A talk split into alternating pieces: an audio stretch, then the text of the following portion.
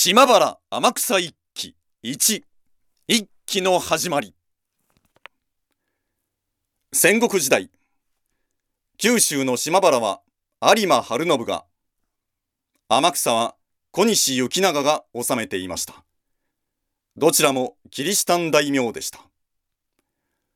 有馬晴信はキリスト教を保護する一方仏教徒を迫害し神社仏閣を破壊し、領民にキリスト教の信仰を強制しました。しかし、江戸時代に入ると、慶長17年、1612年、幕府は禁教令を発布。キリシタンへの締め付けを強めていきます。島原藩松倉氏と天草を領有する唐津藩主寺沢氏はキリシタンを激しく弾圧しました。島原では回収しない者は生きたまま雲仙岳の河口に投げ込まれました。天草では信者に熱湯をかけ火炙りにして海に投げ込んだりしました。また農民への取り立ても厳しく容赦のないものでした。年貢を払えない農民は捕らえられ、美濃でちまき状に巻かれ、火をつけられました。あさあああさあおとんおとんあ、あなた炎に包まれ、ゴロゴロと転げ回る農民。柵の向こうで泣き叫ぶ妻子。きははは美濃踊りじゃ腹を抱えて笑い狂う役人たち。さらに、寛永11年、1634年以降、飢饉が続きました。それでも、年貢の負担は減らされなかったので、農民たちはいよいよ追い詰められていきました。島原の領民たちへの苛烈な取り立てと、凶作が頂点に達した寛永14年1637年秋、一つの噂が広がります。それは23年前に島原を追放された宣教師ママコスの予言として、今から25年後、16歳の天道が現れる。彼は、生まれながらにあらゆる道に通じ、やすやすと奇跡を起こす天は東西の雲を焦がし、地には時ならぬ花が咲く。国土は明動し、家々や草木は焼け滅びる。人々は首にクルスを巻き、山野にはたちまち白旗がたなびき、キリスト教の勢いは異教を飲み込み、天帝はあまねく万民を救うまた天変地異が相次ぎます。空が赤く焼け、秋であるのに春の花が咲きます。将軍家光が病の床について、もう幾ばもないという噂も流れます。時は近づいた。今年中には肥前肥後が、来年中には九州全体が、一、二年のうちに日本全体が、キリスト教に改宗するであろう。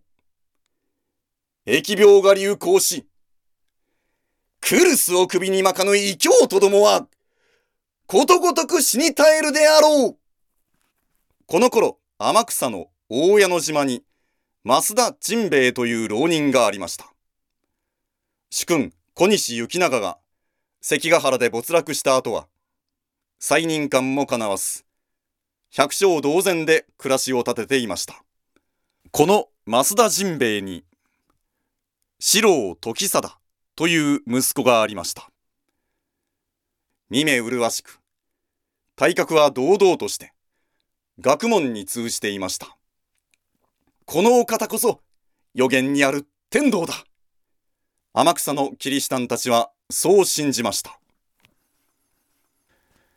事件の発端は、ごく小さな出来事でした。寛永14年1637年10月23日、島原有馬村南の百姓2名が、天草の大矢野に渡り、増田四郎時貞よりキリスト教の洗礼を受けました。百姓2名は、四郎からキリストの絵像を授けられて持ち帰り、これを拝んだ700名ほどがキリシタンになりました。翌24日、事の次第が島原城に報告されます。何 ?700 人がキリシタンにけしからんということで、同心頭を集会所に派遣したところ、すでに大勢集まっていました。えいどけどけ同心頭はかき割って行き、騒動の元となった百姓二人を逮捕しました。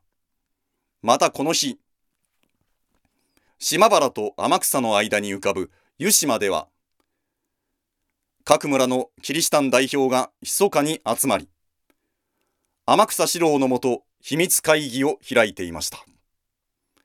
その結果、翌日から各村で寺を焼き払い、僧侶を殺し、自分たちのキリシタンであることを明かそうと決まりました。翌25日、島原の有馬村原尾というところで、キリシタンが集会を開いているという情報が島原城に入ります。大官林久左衛門が駆けつけると、すでに大勢集まっていました。やめいキリスト教は許さんぞ。林久左衛門がキリストの絵像を引き破ると、何しやがる。異教徒めが死んどけや。逆上したキリシタンたちは、林久左衛門に襲いかかり、林久左衛門が抵抗する暇も与えず、殴り、蹴り、林久左衛門もなぶり殺しにします。こうなったら、引き返せない。やるところまでやるんだすぐに各村に飛脚を立てると、各村でキリシタンたちが放棄します。今まで漁師から散々にいじめ抜かれてきたキリシタンたちが、今度は復讐する番でした。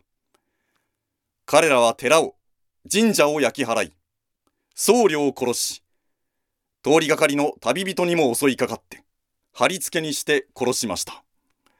足だけ逆さに出して、生き埋めにされたもの、馬で引き回されたものもありました。一騎勢は島原の町に乱入し、寺や神社を燃やし、家々に火をつけます。助けてくれ島原の百姓たちは島原城に逃げ込みました。このような時に領民を保護するのも城の役目です。異教徒どもを皆殺しにしろデウス様を信じない者は地獄行きだボートの群れと化した一騎勢は島原城に押し寄せ、大手門で戦闘が行われます。一騎勢はまさかりで木戸口を叩き壊す。守備兵はその切れ目から鉄砲を射撃する。そんな戦いが夜の10時まで続きました。夜12時頃、ようやく一騎勢は引き上げます。大手門前には無数の死体が転がりました。その中には、4人の女も含まれていました。そのうち2人は首に数珠を巻いていました。キリシタンたちは異教徒は皆殺しにすると宣言しており、事実それを実行に移しつつありました。時を同じくして、海を隔てた天草上島でも、キリシタンが一揆を起こしました。島原の一揆と連動しての武装蜂起でした。天草のキリシタン勢は、寺や神社を焼き討ちにしながら、クルスの旗を立てながら進みます。富岡城城代、三宅東兵衛は、唐津藩の増援を得て、鎮圧に乗り出しますが、天草のキリシタン勢は、島原のキリシタン勢と合流。そして、島原キリシタン勢の中には、総大将の四郎時貞もいました。大いに引き上がる天草島原のキリシタン勢。11月14日、天草下島の本土で、富岡勢と合戦になります。富岡勢はキリシタン勢に散々に打ち負かされ、富岡城に撤退。司令官の三宅東兵衛も戦死してしまいました。この時、久留米の町人が船から降りてきた天草四郎をたまたま目撃して、その記録を残しています。数少ない天草四郎目撃証言のうちの一つです。四郎いでたちは、常の着るものの上に、白き綾を着、たっつけを着、頭にはからむしを持って、三つ編みにして、当てををつけ、喉下にて止め、額に小さき十字を立て申し、五兵を持ちて、総勢下地つかまつり候。本土合戦に勝利したキリシタン勢はいよいよ式上がり、天草上島北岸の五稜村に侵入。村を焼き討ちにします。はあ、乱暴はやめてくださいえい、デウス様に逆らうのかズバキャー異教徒にしようドスキャー容赦ない殺戮、燃え上がる炎。なんとか一命を取り留めた村人たちは、船で海上に逃れますが、そこへもキリシタンの追っ手が迫り、キリシタンになるならば仲間に入れてやろう。さもなくば、異教とは死ねえわかりました。こうして大勢が無理やり回収させられます。一方、唐津兵は富岡城にこもっていました。富岡城は天草下島の北西の海に突き出した岬の上にある天然の要害です。そこへキリシタン勢が大挙して押し寄せます。その陣頭には、本土の合戦で討ち取った三宅東兵衛以下5人の首を掲げていました。この者たちは、キリシタンに敵対したので討ち取ったのだそれが彼らの理屈でした。また、三宅東兵衛は合戦の前にキリシタン6人を処刑しており、そのことへの報復という意味もありました。11月18日、キリシタン勢は富岡城南の四季に陣取りました。翌19日から城攻めが始まります。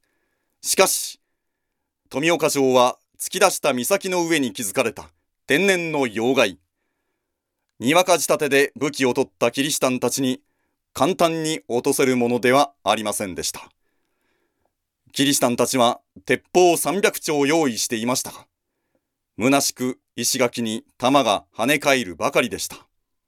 これでは城攻めなど無理だ !11 月23日、キリシタンたちは富岡城の包囲を解いて撤退を始めました。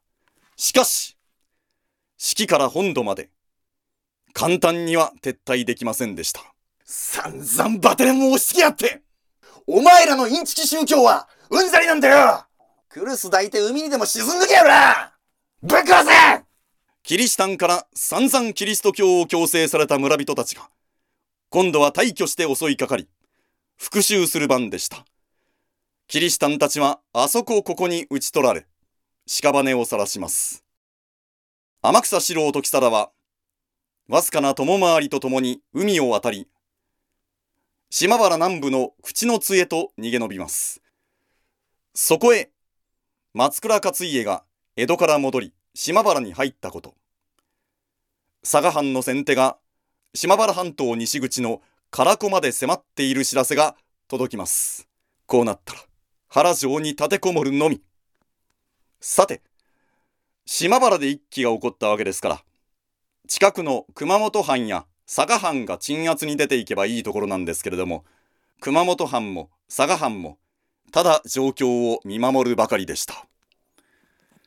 これより2年前の寛永12年1635年徳川家光より出された改訂版武家書ハットのためですそこにはたとえどんな事件が起こっても大名はその場所を守り江戸からの指示を待つことそう書かれていましたそれで熊本でも佐賀でも隣の島原で大騒ぎになっていることは重々承知ながら幕府の指示が届くまで何一つ手出しができなかったんですね。11月8日、島原で一揆が起こるの知らせが江戸城に届きます。